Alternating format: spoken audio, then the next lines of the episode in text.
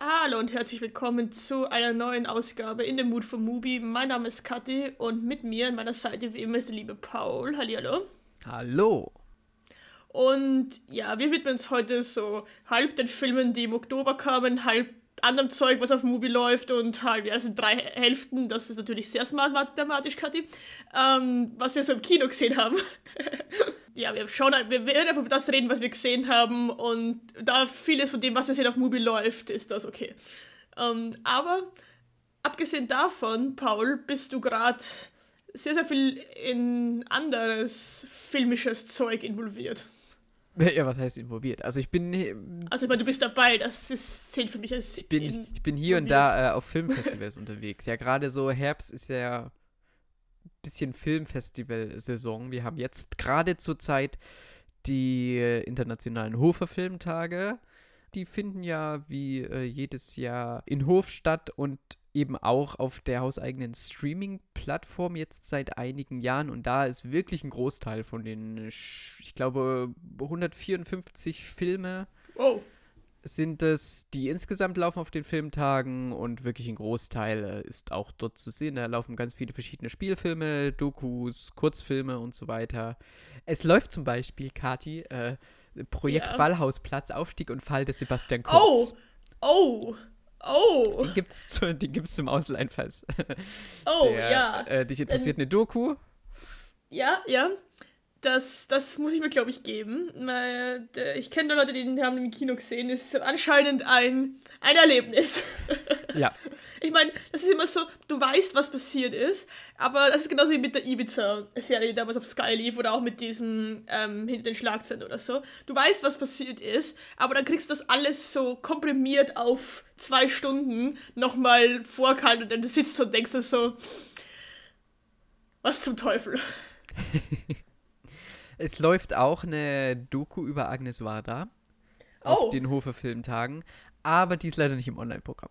Mm. Also die kann man Toll, das ist, der, das ist mich aufgehypt und jetzt bin ich nur vor Ort in den Hofer Kinos schauen.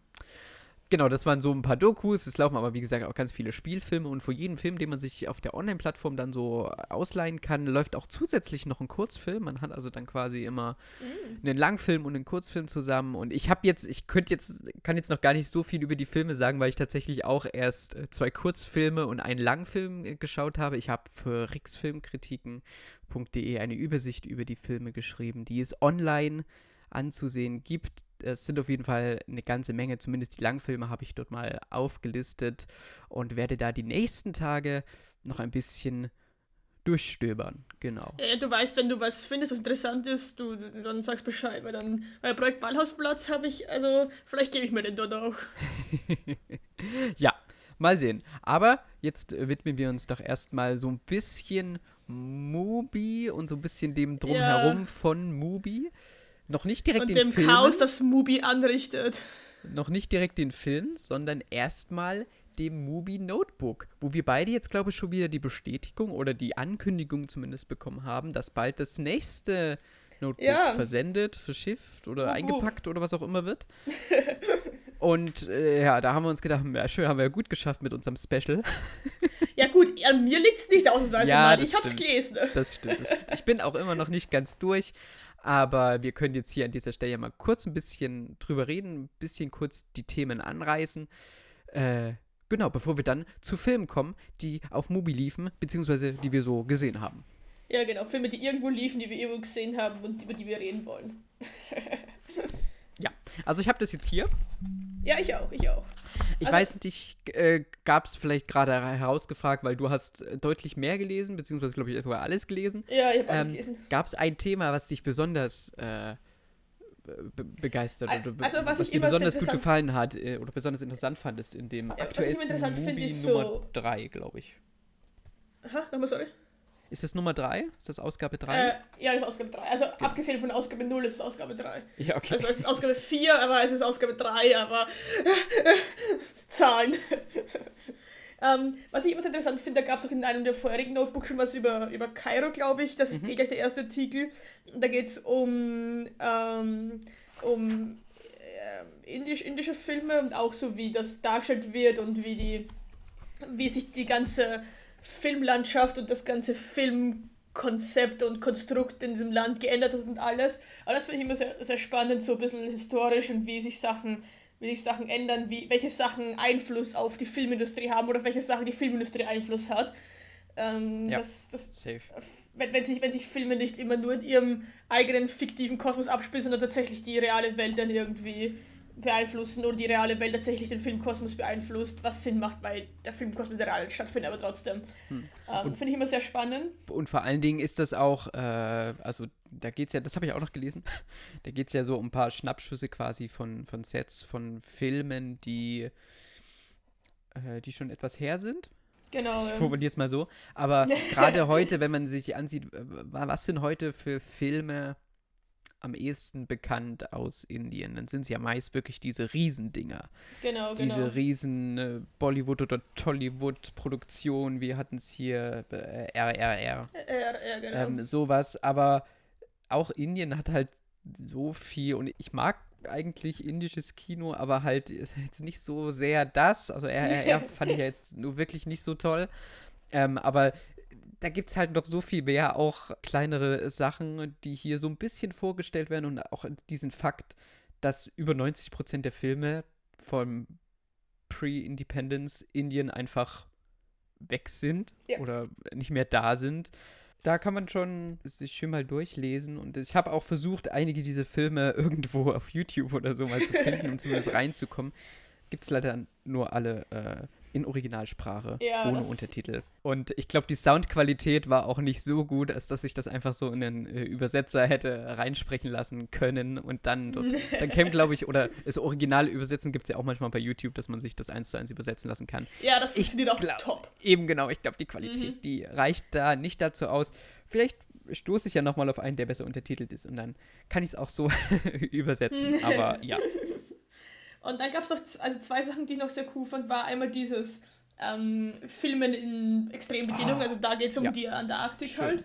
Ähm, und wie, wie man dort Filme dreht, wie das ganze Equipment, also das ist auch auf der sehr technischen Seite eher, ähm, wie sie halt versuchen, das Equipment dort vorzubereiten, was, also dass sie halt das, diese Kamera mitgenommen haben, also ja, hm, vielleicht können wir dort drehen, vielleicht auch nicht, das wissen wir noch nicht, weil noch nie getestet dort und dass es auch heutzutage immer noch eine Herausforderung ist, in solchen äh, Bedingungen zu drehen und äh, Filme zu machen und das fand ich, fand ich sehr spannend. Ja, aber gerade da, da geht es ja auch viel um diesen Film The Great White Silence. Genau, genau. The Great White Silence und den, und den anderen, den ähm, South? South, ja genau. Genau.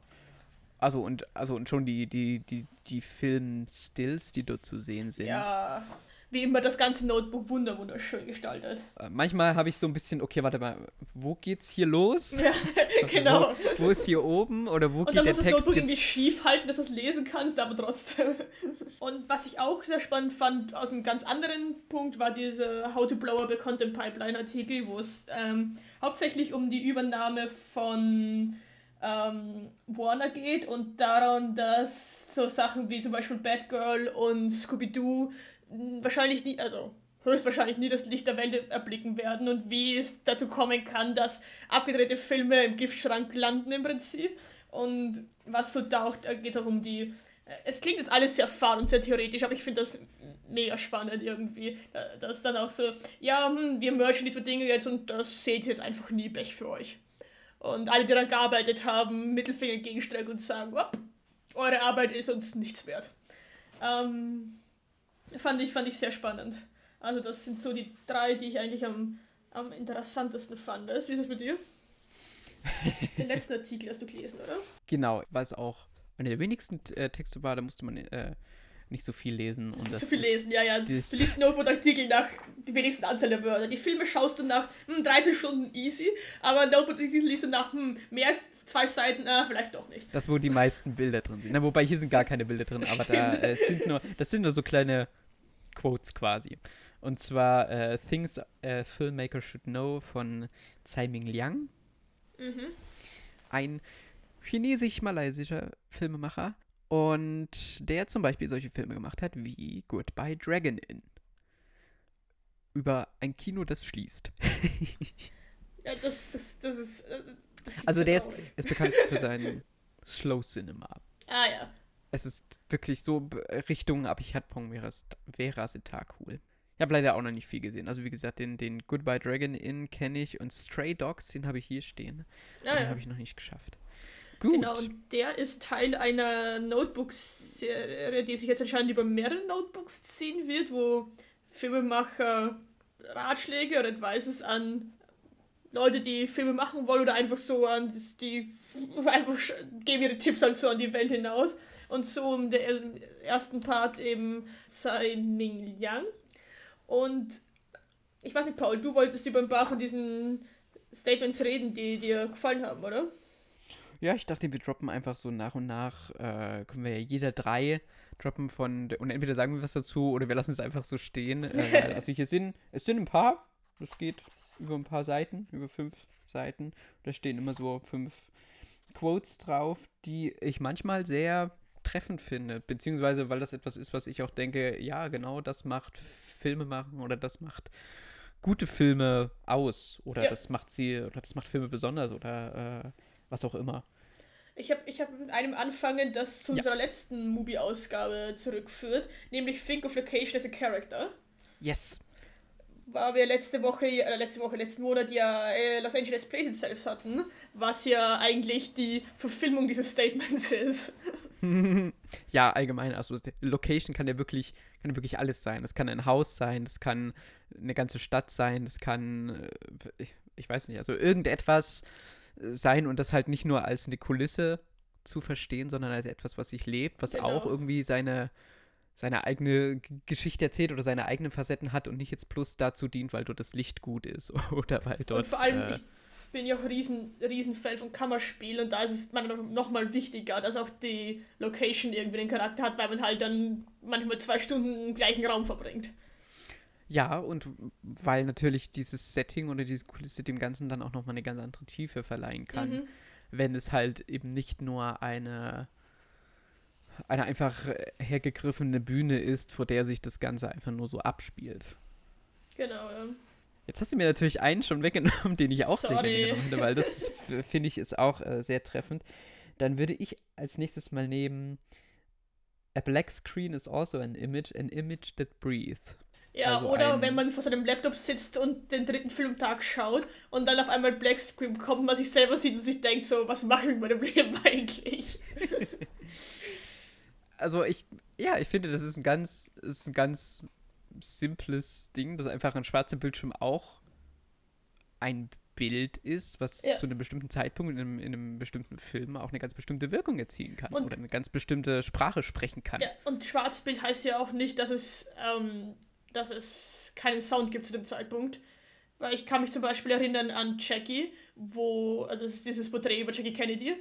Mhm. Und da gibt es auch die, die Szene, wo dann John F. Kennedy erschossen wird. Das ist im Film auch mit ähm, einfach nur Schwarzbild, aber man hört halt den Schuss und dann die Leute schreien und so.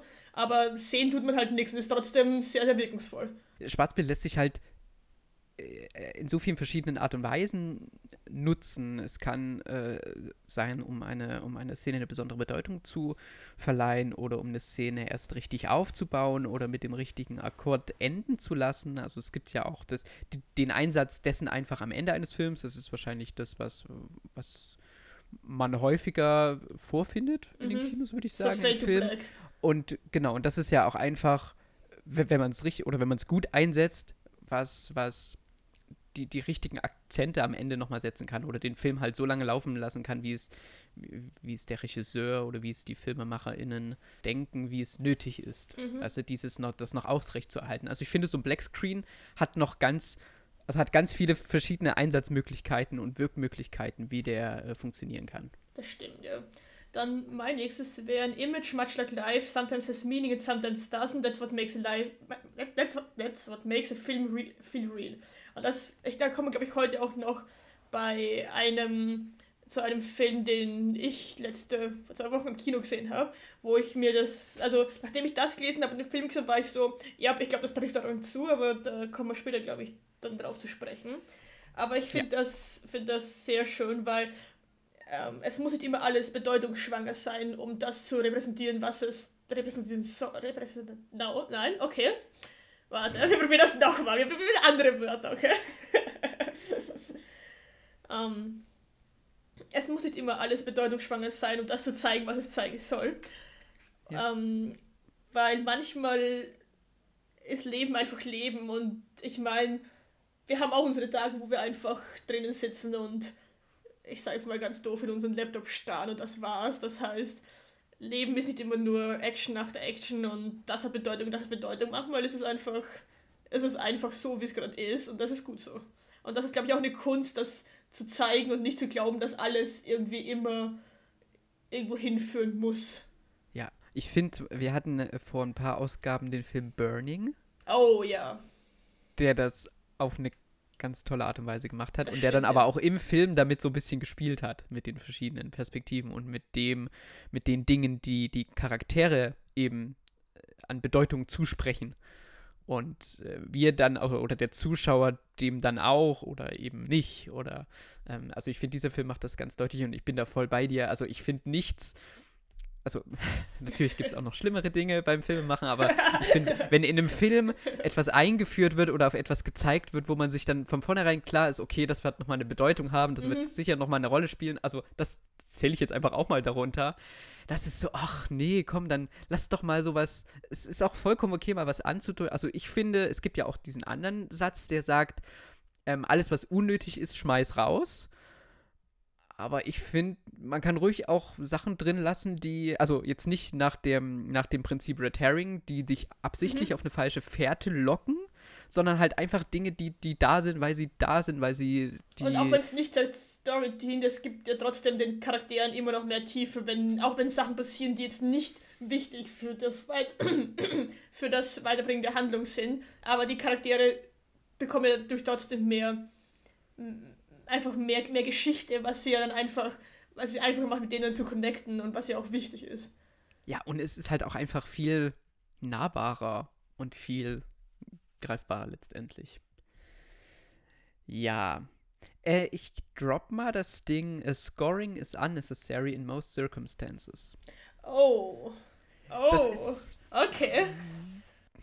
Also ich bin ja selber, also eigentlich bin ich Filmmusik-Fan. Ich habe ja auch so ein paar meiner Favoritinnen, äh, deren Filmmusik ich sehr gerne höre. Aber ich glaube, vielleicht nicht in den meisten Fällen, aber in vielen Fällen, glaube ich, ist es wirklich wirkungsvoller oder vielleicht ist es einfach die Gewohnheit, dass man es gewohnt ist, dass jede, jede Szene, vor allen Dingen in, in modernen Blockbustern oder so, mit, mit sehr viel äh, Musik untermalt ist. Äh, Vielleicht ist es einfach die Abwesenheit dessen dann, die bei mir noch eine stärkere Wirkung erzielt und mhm. es ist deswegen, dass ich das so wahrnehme. Aber ich glaube auch, dass viele Szenen an Wirkung noch gewinnen, wenn sie einfach im Stillen stattfinden. Ja, ich meine, das ist ja doch das, was man bei Horrorfilmen immer hat, dass man, man kann Leute erschrecken, dem man es wirklich gruselig ist, oder man kann Leute erschrecken, dem die Musik halt auch einfach laut wird und sich Leute deswegen erschrecken. Ja? Und es ist, ja, es ist, es stimmt schon, die, Blockbuster, viele Blockbuster haben oft einen sehr markanten Einsatz von Musik und so. Und klar, Stille kann bedeutender sein, aber ich weiß auch nicht, so den ganzen Film ohne Score finde ich auch irgendwie befremdlich. Ja, aber guck, nimm mal sowas wie, wie, wie Drive My Car. Ja, stimmt wir natürlich. beide sehr, sehr gut finden. Ähm, da, da gibt es ja auch ein bisschen Musik. Und ich sage auch, also wie gesagt, ich möchte jetzt nicht, ich weiß gar nicht, ob ich dem Statement jetzt an sich so, dass, ob ich das voll unterschreiben würde, aber ich würde zumindest sagen, ich glaube, viele Szenen würden auch ohne funktionieren, wenn nicht sogar ein bisschen besser funktionieren. Also ja, ich bin wirklich, ich, ich mag auch einige äh, Soundtracks und Scores sehr gerne. Aber genau, bei, bei sowas wie bei ähm, äh, Drive My Car oder jetzt auch ein Film, über den wir vielleicht äh, ein andermal sprechen, aber A Quiet Girl. Mhm. The Quiet Girl, der jetzt äh, hier in Deutschland bald im Kino startet. Da gibt es auch Szenen, da gibt es auch, da gibt's auch Momente, wo die Musik dann wirklich mal innehält. Das ja, ist eine ja. wunderschöne, ganz sanfte Musik, aber in den richtigen, also in den aus meinen Augen richtigen Momenten, wenn es dann nämlich um äh, eine ernste Thematik oder wenn es dann um einen Schicksalsschlag oder sowas geht, dann ist Ruhe. Und dann hörst du vielleicht was aus dem Hintergrund, dann hörst du so ein Meeresrauschen oder hörst du so äh, Naturgeräusche. Aber für mich hat das dann noch viel mehr Kraft, als wenn da jetzt diese Musik, die auch nicht schlecht war, aber wenn diese Musik dann noch drüber äh, gewesen wäre, dann hätte das weniger Wirkung gezeigt in meinen Augen. kommt wahrscheinlich immer auf den Film so drauf an, aber ja, ich stimme da eigentlich zu, dass es kann oder es gibt auf jeden Fall Filme und Szenen, wo keine Musik wirkungsvoller ist als Musik. Gut, dann hätte ich noch den letzten und das ist Stillness is not a complete lack of movement, for time continues to pass second by second, was auch ein bisschen mit dem anderen, den ich hatte, einhergeht, dass nicht alles immer Bedeutung haben muss, aber das irgendwie so die gleiche Kerbe schlagt, auch wenn sich mal vermutlich nichts tut, eigentlich tut sich ja immer was, weil ja. zumindest die Zeit läuft weiter. Und das, und das ist, ist zumindest das, das, hängt ja auch ein bisschen mit dem, was ich vorher gesagt habe, auch ein bisschen zusammen, oder? Im Sinne von, dass äh, sich nichts bewegt, also. Ja, ja, naja, genau. Stillstehen. Ja, ja, okay, äh, okay. Ja, okay. In dem, ja, in dem aber ich meine, ich, ja, ja, ja, okay, ja. okay. Ja, gut, ja, Stillness in dem Sinn, dass sich wirklich nichts bewegt, aber auch, also würde, würde zumindest in meiner Assoziation auch bedeuten, dass sich auch auf der Audioebene nichts bewegt.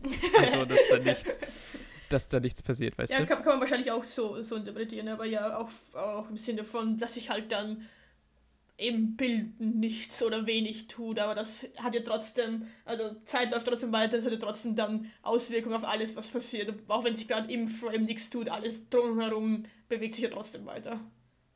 Ja, genau. Und kann wieder auch, wie beim Schwarzbild, irgendeinen Akzent setzen. Genau. Ähm, ich sehe schon, also äh, wahrscheinlich können wir wirklich jedes einzelne durchgehen ja. und wir hätten äh, zwei oder drei Folgen unserer Ausgabe gefüllt.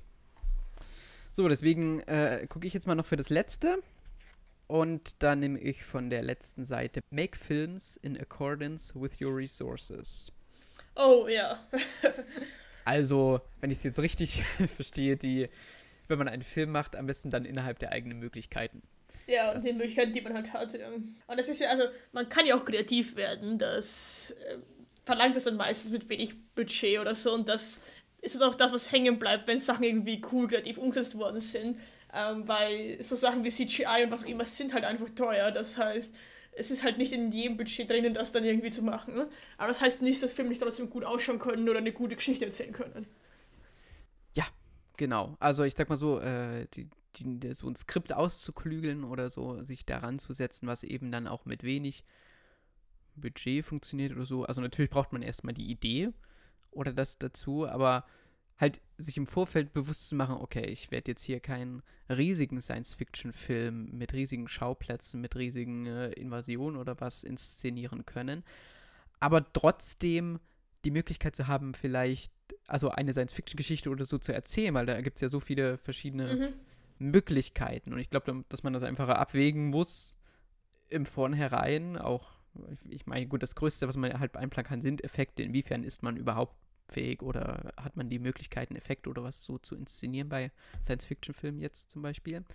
Ähm, aber es gibt ja trotzdem die Möglichkeit, auch mit geringen Mitteln irgendetwas zu kreieren. Ja.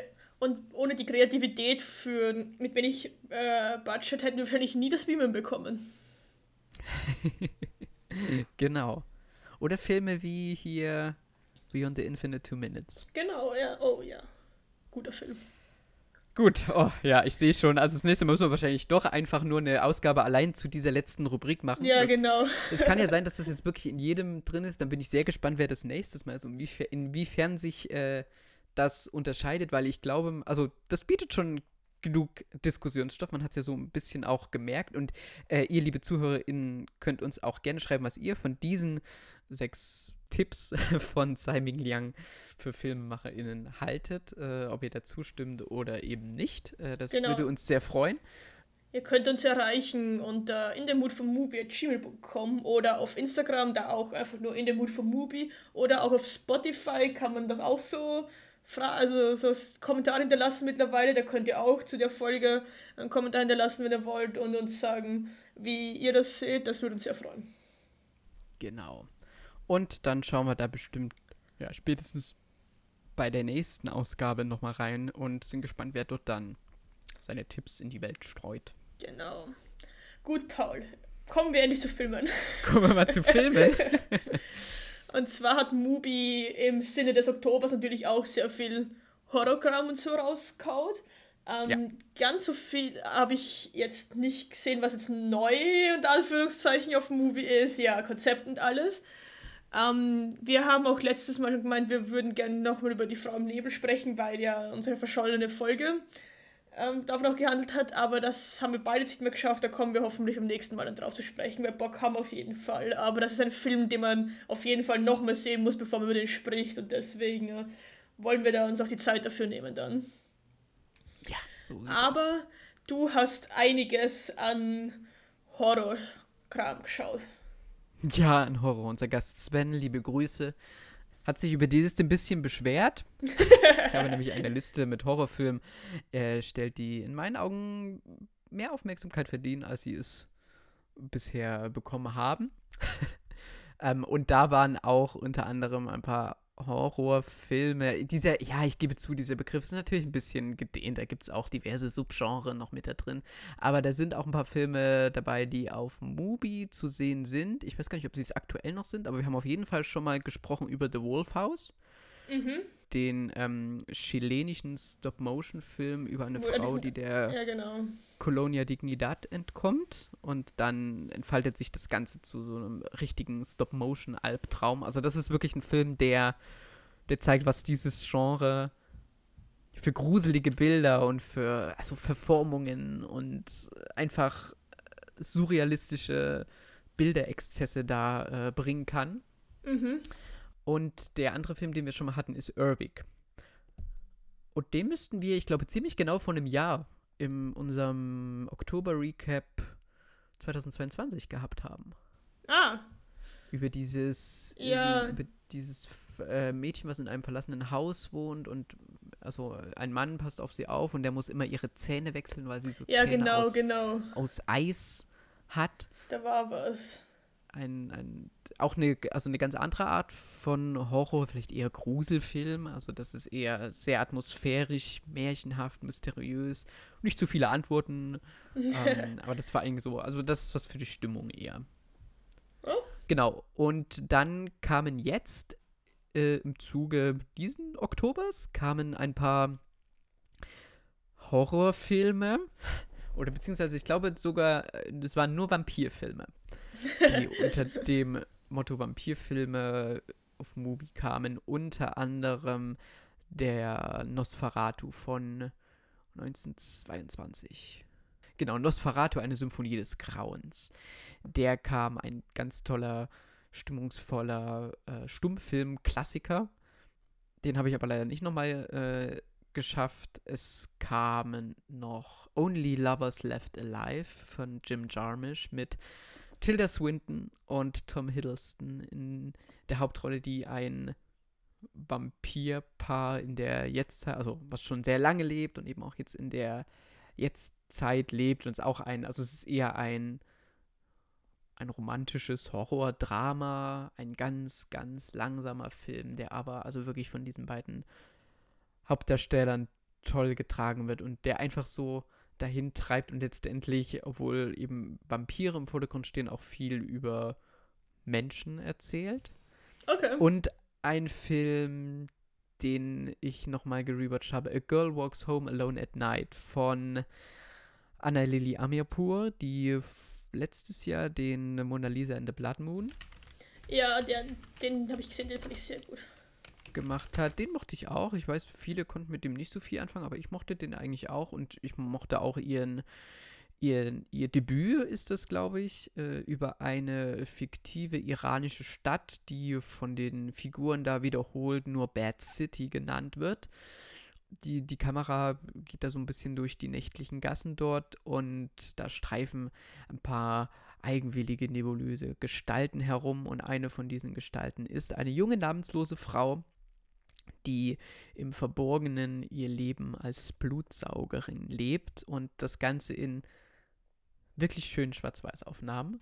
und es werden nächtliche Begegnungen beobachtet, romantische und Rachegelüste verschmelzen da und es gibt immer mal so kleine blutspritzende Zuspitzungen. Also ist, äh, ist eine US-amerikanische Produktion, also ist nicht im Iran produziert worden. Das Ganze spielt auch, also spielt zwar in einer fiktiven iranischen Stadt, ist aber auch alles in Amerika gedreht worden. Hat auch so Western-Anleihen. Also es vermischen sich da schon so ein bisschen die Genregrenzen, hat auch einen hier wirklich fabelhaften Soundtrack. Also ich finde, dieser Soundtrack, es ist, da verschmelzen verschiedene Genres auch, moderne Sachen miteinander und ist in meinen Augen auch sehr gut eingesetzt hier. Das klingt alles nach sehr viel Kunst. ja, aber es ist auch so also gut, ich sag's jetzt aber, ich finde es total unaufdringlich. Also ich finde oh, okay. jetzt nicht so, dass, dass da jede Pore schreit, hier, ich bin Kunst. Sieh mich an. aber es ist okay. halt äh, independent. Grusel, ja, okay. Independent Horror, wenn man so möchte. Und es ist jetzt nicht vergleichbar mit Horrorfilmen, die in, ins, jetzt ins Kino kommen, sowas wie, keine Ahnung, Der Exorzist-Bekenntnis oder was, ja auch genau unser Genre ist. Genau, genau. Also mit Jumpscares sind die wirklich, jetzt überlege ich gerade aus dieser Liste. Ich habe auch die Liste, da mache ich nochmal kurz Cross-Promo äh, für rieksfilmkritiken.de. Da habe ich eine, die Liste mit den zehn äh, Horrorfilmen aufgestellt, die wie gesagt nach mir äh, mehr Aufmerksamkeit verdienen. Da sind auch noch andere, die nicht auf Mubi zu sehen sind, um nicht nur diesen einen Streaming-Anbieter da zu pluggen. Ähm, aber an Jumpscares, wie gesagt, äh, ist da nichts groß dabei. Ja, generell. Das also, ist auch der simpelste Horror. Also ganz ehrlich, ja. ich erschrecke ja, ich erschrecke mich jedes Mal natürlich, also natürlich erschrecke ich mich von einem Jumpscare, weil, ja. Es Sinn und Zweck davon. Ja. Ja, ich habe also einen Film, der auf Movie kam, den, den ich gesehen habe, der in diese Horror-Kategorie fällt, der ist auch kein, also der arbeitet auch nicht mit Jumpscares oder so. Und das ist What We Do in the Shadows äh, von und mit Taika Waititi unter anderem. Und ja. wie ich herausgefunden habe, gibt es da auch eine Serie dazu, apparently. Mhm. Keine Ahnung, ob auf die Sky, glaube ich. Also ich weiß, dass es die, sie gab es oder gibt es auf Sky. Okay. Oder auf Wow, wie es seit einiger ja, Zeit was heißt. auch immer. ähm, aber habe ich nicht gesehen. Aber fünf, fünf Zimmer Küche Sarg. Sarg, ja. Den habe ich deutsche gesehen. Titel.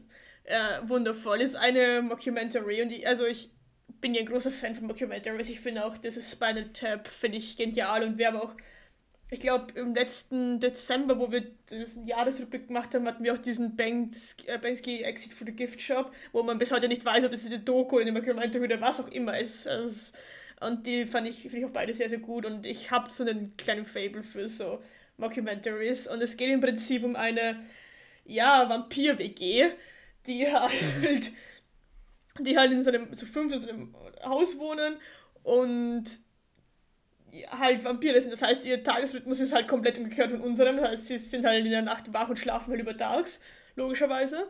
Und gehen dann halt in der Nacht auf Beutezug, um halt ihre Opfer, Opfer zu finden, um halt zu essen, um halt Blut zu trinken.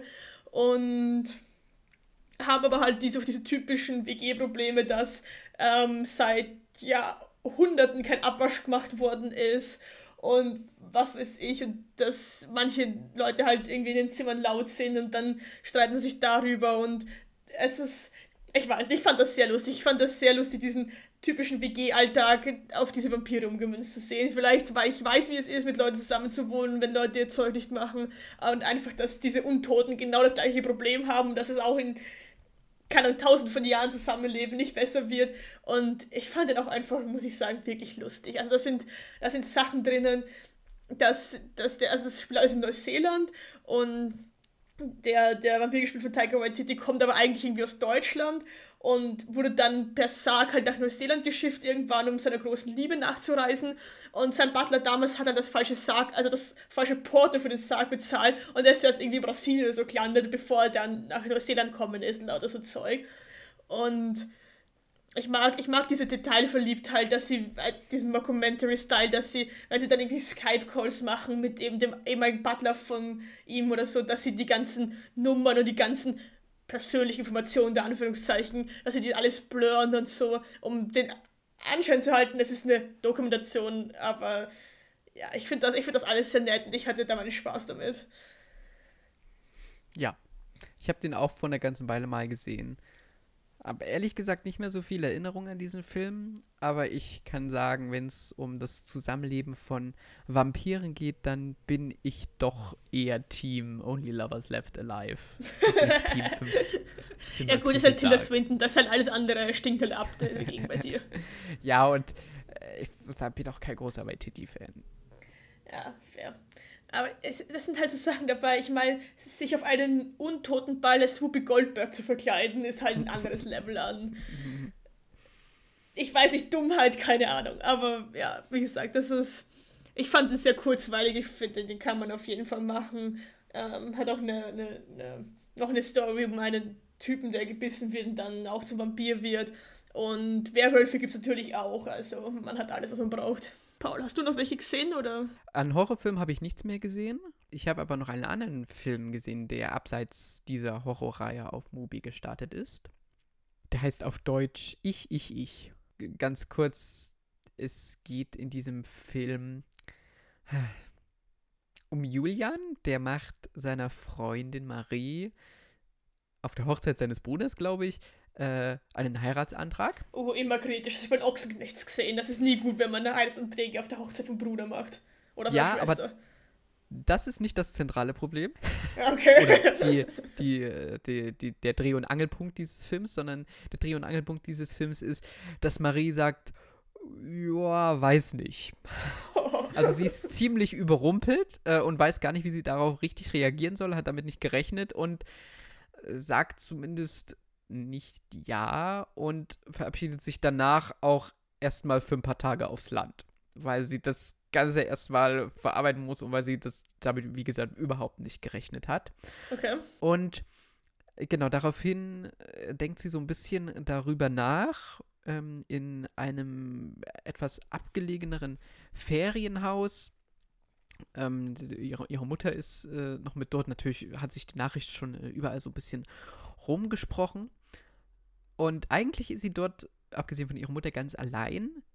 Aber sowohl die Freunde als auch ihr Freund, als auch andere Familienmitglieder, Verwandte oder irgendjemand, die ihr halt in Gedanken rumschwirren, die sind immer um sie herum. Okay, also sie sind, sie sind, sie sind, sie sind da, aber trotzdem ihren Gedanken da. Genau, sie sind okay. in ihren Gedanken da und also diese Gedanken, die einfach sagen, jetzt hast du ihn aber ganz schön äh, dort stehen gelassen und auf mhm. der anderen Seite sie aber das nein, also warum, warum ich war noch gar nicht so weit dafür. Ja, ja. Und dieser ganze, dieser eigentlich dieser innere Monolog, der da stattfindet oder diese Gedanken, die werden dort in, in einer Form oder in Dialogform dann gebracht und Charaktere, die dann halt in den ungewöhnlichsten oder absurdesten Situationen dann auftauchen, neben ihr im Bett liegen, mit ihr in der, in, der Sauna sitzen oder während sie versucht, mit dem Rasenmäher irgendwie diese Gedanken versucht zu übertönen, dann sitzt plötzlich einer im Baum und redet von oben auf sie herab. Also das sind schon ein paar schöne Einfälle dabei, trägt sich in meinen Augen ins nicht ganz über die, über die 85 Minuten. Der ist jetzt nicht mhm. allzu lang, aber ich glaube, so als, als so mittellanger Film von 60 Minuten wäre das Ganze noch knackiger vielleicht gewesen, aber sind auf jeden Fall. Das, das, klingt, das klingt ja sehr. Also es, es, klingt nach Spaß. Ist es auch Spaß oder ist es eher so dann doch alles deprimierend? Es ist jetzt kein Film, wo man laut loslachen muss, aber ich bin jetzt auch nicht der Maßstab für bei Filmen ja, laut loslachen stimmt. zu müssen. Und ist dann auch eher in der ich nenne es jetzt mal Penetranz, in der die Gedanken oder in der die anderen Figuren dann immer wieder auf sie einreden. Mhm. Ich nehme an, gewollt, ein bisschen anstrengend. Okay. Finde ich eine interessante Idee, dann mag ich. Das klingt nach einem coolen Konzept und ähm, bin gespannt, wie das umgesetzt ist. Das klingt nach Spaß. Also nach Spaß in der Inszenierung. Gut, dann haben wir auch noch ein paar Filme gesehen, die jetzt nicht explizit im Oktober gestartet sind, aber die so auf Mubi herumgammeln und die wir beschlossen haben, endlich zu schauen. Ich habe zum Beispiel endlich ähm, Wild Goose Lake gesehen. Einen Film über, über, ja, im Prinzip zwei oder mehrere Motorradbanden, ähm, die bei einem Streit um ein Territorium wollen sie das klären, indem sie entscheiden, wer kann mehr wer kann mehr Motorräder klauen und das Ganze geht ein bisschen schief und gerät außer Kontrolle und der eine ähm, Sau bringt einen Kopf dabei um, was natürlich jetzt nicht ganz so geil ist und muss dann fliehen. Und ja, dann sind alle hinter ihm her, also die andere Band, äh, Band Bande ist hinter, ist hinter ihm her, die Cops sind hinter ihm her.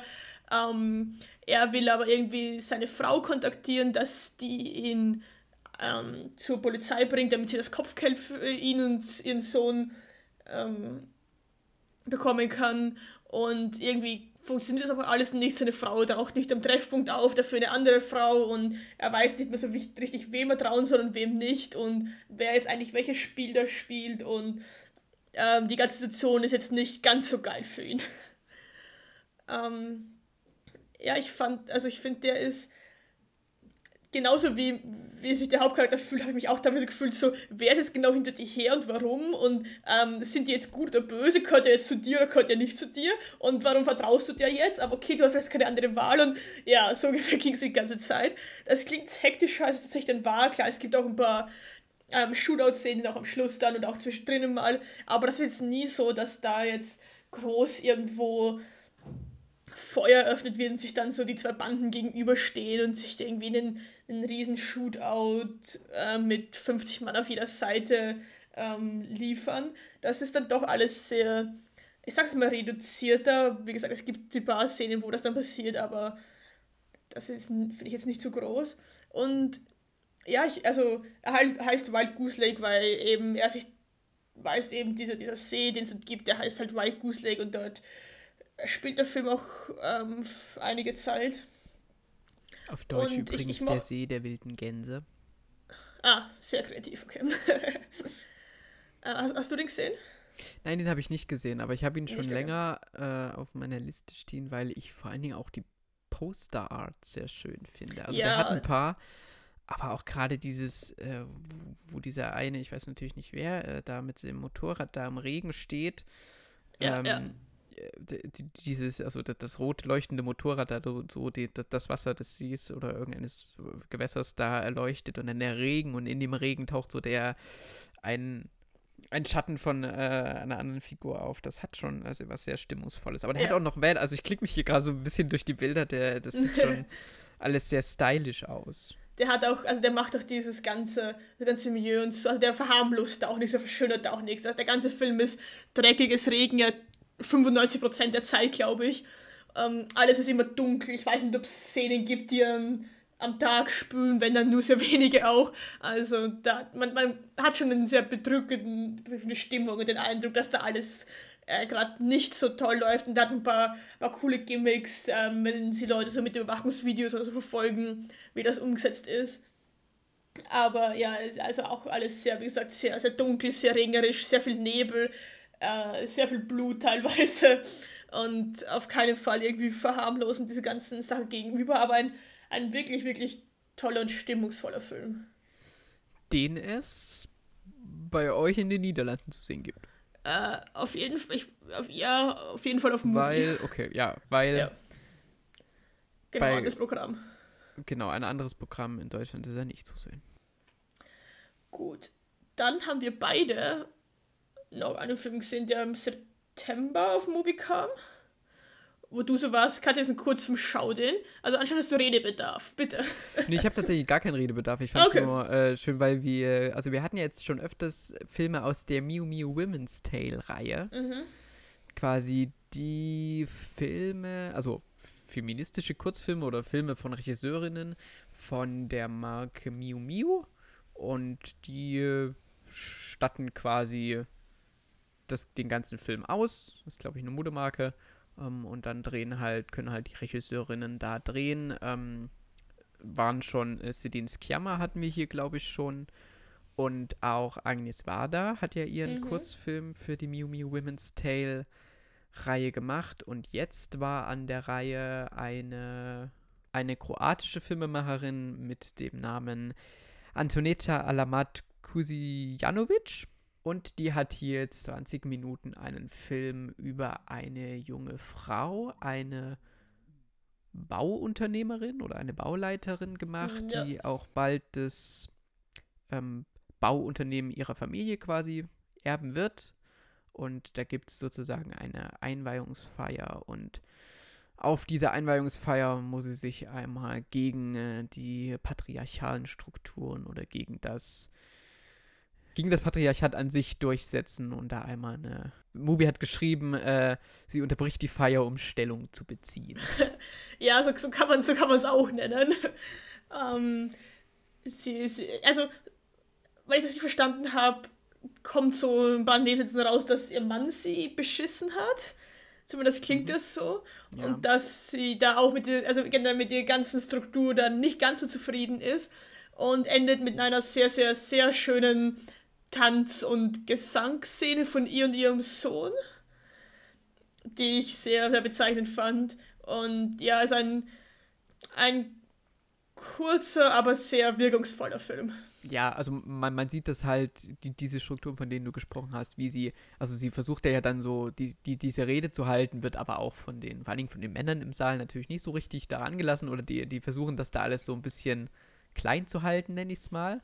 Aber mhm. du hast recht, diese, diese Rede, oder ich meine, das ist auch in einem One-Shot gedreht, in einem vierminütigen One-Shot, äh, über den die hm, Regisseurin ja, aus, ja. in irgendeinem Interview, ich weiß leider nicht mehr wo, ich würde es gerne verlinken, aber ich habe es vergessen, wo ich das gelesen habe, über diesen Film geredet hat, der sehr powerful ist. Also der hat wirklich, der, der hat Kraft und sie ja. dann dort auf dem Tisch in diesem gelben Kleid Wahrscheinlich von Miu Miu. ähm, ja, doch, das, das, das, hatte schon. Also ist ein weiterer äh, interessanter Eintrag in diese Reihe. Ja, und dann noch ein Film, der, ich finde, auch Kraft hat, den ich auch auf Movie gesehen habe, war Fabian oder der Gang vor die Hunde.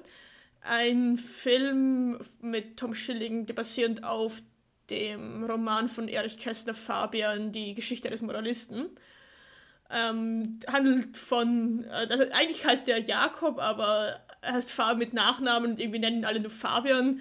Äh, er versteht schon Namen. Und der ist irgendwie, er ist Werbetexter und wohnt in, in Berlin und ja, es ist halt, also am Anfang sieht man ihn, wie er halt so durch das Nachtleben streift und sich mal dort, mal dort wen aufreißt, aber alles ist irgendwie nicht ganz so geil. Und dann lernt er irgendwann eine Frau kennen, ähm, die zufälligerweise auch Nachbarn sind, das ist eine sehr schöne Szene. Äh, und mit der läuft es dann auch einigermaßen. Dann ja, wird er auf seinem Job gekündigt und seine dann schon Verlobte, glaube ich, brennt, die will unbedingt Schauspielerin werden und ähm, brennt dann sozusagen mit einem viel, viel älteren Regisseur durch, um ihre Karriere voranzutreiben. Ähm, sein bester Freund hat auch seine eigenen Probleme, die nicht ganz so schön enden. Und der ganze Film endet nicht ganz so schön. Und ja, ich weiß nicht, ich fand den, der geht zwar drei Stunden, aber ich fand den in keiner Hinsicht irgendwie auch nur lang. Ich weiß nicht, ich glaube, in dem Film wird auch mehr geraucht als sonst irgendwas. Also wirklich, die sind nur am Rauchen, weil er spielt in Berlin in den 1930er Jahren, also wahrscheinlich war das damals wirklich so. Ähm, spielt halt zwischen den Weltkriegen auch und das bekommt alles mit. Die Nazis sind so langsam ähm, am Aufstieg. Ähm, er hat nicht so wirklich Bock auf Krieg. Äh, es ist ja, es ist halt, es ist auch irgendwie halb Autobiograf von Erich Kästner, weil ähm, ich weiß, du hast das Buch gelesen, das gemeint, ja, das Buch endet dann halt so ähnlich wie der Film endet. Ähm, zu dem Zeitpunkt wusste Erich Kästner noch nicht, dass seine Bücher dann verbrannt werden. Das heißt, der Film geht dann noch ein Stück weiter, aber nicht viel und baut das noch so halb autobiografisch mit ein, was ich eine sehr, sehr starke Schlussszene fand. Ähm, ja, er versucht halt irgendwie in Berlin in dieser Zeit zu überleben, versucht dann auch irgendwie sein, sein Geld zu verdienen, weiß nicht so wirklich, was er anfangen, was er machen soll, was nicht. Ähm, und sobald er das Gefühl hat, irgendwas Schönes was in seinem Leben, ist es auch bald wieder weg. Es gibt eine sehr schöne Metapher in diesem ganzen Film, die sich durchzieht mit, äh, dass er einen Krug oder ein Glas in der Hand hat, das leer ist und dann wird es gefüllt, aber auch gleich wieder ausgeschüttet. Und das zieht sich so durch diesen ganzen Film und es ist eigentlich drei, also ich will sagen, es ist drei Stunden Elend, weil das hört sich gar so deprimierend an, aber es ist drei Stunden schon sehr, huh. Und danach hat man auch wenig gute Laune, aber ich fand trotzdem, vor allem mit dem, was ich über Erich Kästner weiß und über sein Leben, ähm, sehr beeindruckend. Ja, Ich habe nur bisher das Buch gelesen, um, das mir vor allen Dingen in Erinnerung geblieben ist, äh, wegen dieser Darstellung, also vom Ende der Weimarer Republik. Und wie sich das anhört, ist mit dieser Zeitabriss auch nahtlos dann natürlich in die Verfilmung übertragen. Mit Ja, dann definitiv. noch der zusätzlichen Ergänzung eben, was so ein bisschen, was dann die, die Folge oder welche, welche Ausmaße das Ganze dann annimmt. Ja. Ähm, ja, also ich bin da äh, nach wie vor gespannt auf diese Verfilmung. Ja, und ich bin auch gespannt auf das Buch, das will ich nämlich auch gern lesen. Und nur einen schönen Fun Fact: ähm, der, der Film ähm, wurde in irgendeiner britischen Fachzeitschrift von den Berlinale-Filmen im Jahr 20, wann war das, 21, ähm, der wurde der, der drittbeste und auf Platz 1 war geteilt mit Herr Bachmann seine Klasse das Glücksrad, über das wir Oh. auch schon geredet haben, den ich letztes Jahr ja sehr, sehr, sehr beeindruckend fand, den ich sehr gut fand. Deswegen dürfte ein gutes Berlinale-Jahr gewesen sein damals. Ja, gut, Paul. Kathi, Dann- hast du noch Bock? Ja, absolut. Ich, Ich hab, möchte, ich habe kurz eine, eine, einen Hinweis, einen, einen Service-Hinweis habe ich in unser Dokument geschrieben, weil ich das ganz kurz loswerden möchte, bevor ich es Ja. vergesse. Zurzeit gibt es einige Filme von Agnes Varda in der Arte-Mediathek zu Ähm, sehen. Paul, ich glaube, ich muss, ich muss los. Ich glaube, wir müssen jetzt aufhören. Ähm, ciao, ich gehe jetzt zur Atembibliothek schauen. Ja, also da gibt es einige Sachen auch schon, über welche, über die wir gesprochen haben. Okay. und noch andere. ich habe jetzt keine komplette Liste hier, aber ähm, da gibt es auf jeden Fall, die sind noch bis nächstes Jahr dort Ah. in der Arte-Mediathek verfügbar. Wer also interessiert ist an diesen Film von äh, der Regisseurin, der kann die jetzt frei in der Arte-Medi- in der Ah da. ohne Werbung schauen. Filme von und- Agnes war, das sind de- echt Genießen. einige. Da Glück aus dem Blickwinkel eines Mannes. Hm. Ja, Zeit mit Julien müsste da sein. Ja, Äh, Chapeau. Cleo Mittwoch zwischen 5 und 7. Hm. Menschengesichter habe ich auch gesehen. Okay, der ist da nicht, der nicht da. Ah, Mensch, Gesichter, ja, ja. Dann haben wir es trotz allem, also ich habe es zumindest ins Kino geschafft, auch in den letzten Wochen. Ähm, einen Film, den du schon länger gesehen hast und ich jetzt äh, auch geschafft habe im Kino, ähm, ist Past Lives. Über den wir, glaube ich, auch einiges zu sagen haben. Past Lives ein, ein ja, Drama über eine Koreaner, also eine Familie, die von Korea nach Kanada zuerst anwandert und dann die Tochter zieht dann irgendwann nach, nach New York und äh, findet dort auch einen Mann und heiratet und irgendwann kommt ein ihr Kindheitsfreund im Prinzip ähm, und macht sie da ausfindig und kommt sie dann auch besuchen und das ist dann ein Clash der Kulturen, irgendwie Clash der Gefühle und sie weiß irgendwann nicht mehr so richtig, was sie jetzt will und niemand weiß so genau, wie das jetzt weitergeht und es ist, wenn man das so beschreibt, klingt das, klingt das irgendwie komisch, aber ich war, ich war hin und weg von dem. Also du schwärmst eh schon seit Jahren gefühlt von dem. Ähm, Ja, ich bin froh, dass mir, äh, dass ich damit jetzt nicht alleine bin. Gut, ich habe schon gesehen, dass natürlich viele den gut finden, aber so von meinem direkten äh, Umfeld äh, ja, wurde ich ein bisschen äh, dass, abgeblitzt. dass du keinen Geschmack hat, wissen wir.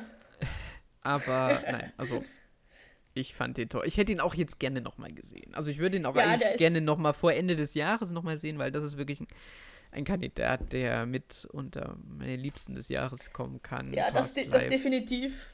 Und ich habe auch, also, das definitiv einer meiner Top-Kandidaten. Ich glaube sogar, er wär, würde die Liste anführen, wenn dieses Jahr nicht Benches auch ein Film gewesen wäre.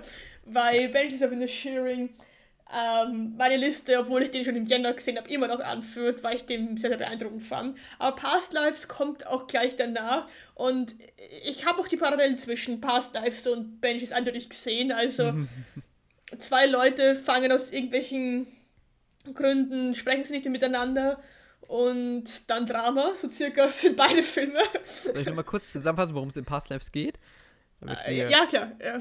ähm, also in Südkorea waren quasi die beiden Hauptfiguren äh, Nora und Hae Sung enge Kindheit. Ähm, doch dann ist äh, die Familie von Nora mit ihr äh, ausgewandert und das hat die beiden für lange Zeit dann getrennt und nach vielen Jahren versucht Hae Sung dann den Kontakt wieder aufzunehmen und stellt dann fest, dass sich seit der letzten Begegnung einiges verändert hat und mittlerweile ist Nora in New York und dort glücklich verheiratet. Genau, und kommt sie dann besuchen in, in New York nach langem hin, und, langem hin und her. Und ja, es ist, ich weiß nicht, der hat, der hat so viele schöne Momente und schön jetzt, manchmal nicht im Hinsicht, von schön, sondern einfach von ehrlich. Auch dieser, dieser Abschied dann am Schluss. Der, der ist, wenn, du jetzt schon vorweggreifst, also, auch wieder wunderbar ohne Musik und einfach in einem Moment von Stillness von Stille ja. funktioniert und dadurch so unglaublich. Also ich fand den so stark, das genau, war ein. Ja. Also besser hätte es, hätten es weder Worte noch, noch, noch irgendeine Musik ausdrücken können, ja. den fand ich sehr stark. Deswegen habe ich auch vorher von, davon geredet, äh, bei den Regisseuren Tipps da, dass manche Bilder, ähm, also nicht jedes Bild muss Bedeutung haben und äh, da habe ich gemeint, da kommt so ein Film zu sprechen, damit meine ich auch Past Life. Ja. Also Past Life ist einfach so ein Ausschnitt von dem Leben und nicht, nicht jedes Bild hat da irgendwie die, die tiefe Bedeutung. Dann kommt eben, äh, er sie in Amerika besuchen und dann schauen sie sich halt die Freiheitsstatue oder so an, was man halt so als Touri in New York macht. Und das, diese, klar, die haben irgendwo Bedeutung, diese Bilder, aber das sind auch nur so diese, diese Touristenbilder, sage ja. ich jetzt ganz grob mal, weil das ist halt das, was man sehen will, wenn man halt einmal in seinem Leben nach New York fährt. Und das ist, ich, ich finde den, von den ganzen Einstellungen her, ich und von den ganzen, ich finde den Anfang, ja, finde ich, also am Anfang sieht, sieht man nur ähm, die drei, also äh, sie mit ihrem Freund und ihrem Mann in der, in der Bar sitzen und man hört nur eine Stimme, die irgendwie sagt, ähm, im Sinne von, ähm, was glaubst du, ist die Beziehung zwischen den zwei? Sind die zwei äh, koreanischen Personen im oder ist der Weiße der, äh, der Mann Freund von, von ihr? Oder wie ist, ihre, wie ist ihre Beziehung? Und das ist so das Erste, was man sieht. Und dann so Cut in ihre Kindheit und irgendwann im Laufe des Films kommt man wieder zu dieser, zu dieser Bar-Szene und sieht sie aber von einem anderen Blickwinkel, dann von dem Blickwinkel von ihnen dreien. Und was sich da so abspielt. Ich krieg schon ich krieg ein bisschen Gänsehaut, wenn du das gerade erzählst, weil ja, ja, das ist diese, also allein damit schon wieder mit, mit Bedeutungen zu spielen oder mit Interpretationen zu spielen und das macht dieser Film ja auch im Film selbst mit diesen Figuren, die wirklich also ich fand es so authentisch miteinander und so feinsinnig miteinander agieren, mhm. nicht nur ähm, Nora und Hae Sung, die sich dann eben nach langer Zeit wiedersehen, sondern auch Nora und ihr Mann Arthur, was glaube ich. Also, mhm, das ja. ist eine ganz tolle Konstellation von Figuren, die miteinander reden. Die, wo kein. Ja, oder, oder nicht nur kein, das, versuchen miteinander ja. zu reden, weil sie auch, es gibt ja auch eine starke Sprachbarriere, ja, weil Hae Sung kann ein bisschen Englisch, aber jetzt nicht so gut und Arthur hat ein bisschen Koreanisch gelernt, aber jetzt auch nicht so. Das heißt, sie fungiert eigentlich auch immer zwischen, als Übersetzer irgendwie und das dann in dieser Bar-Szene auch fangen die halt an, Koreanisch zu reden und der Affe kommt halt so gar nicht mehr mit. Und das ist, das ist auch so. Ja, so aber es ist halt auch, also es steht jetzt kein großes Eifersuchtsdrama darum. Das meine ich halt, weil nein, sich nein, auch nein. diese Figuren so ehrlich austauschen, also äh, äh, Nora und Arthur zum Beispiel. Und ja, ja.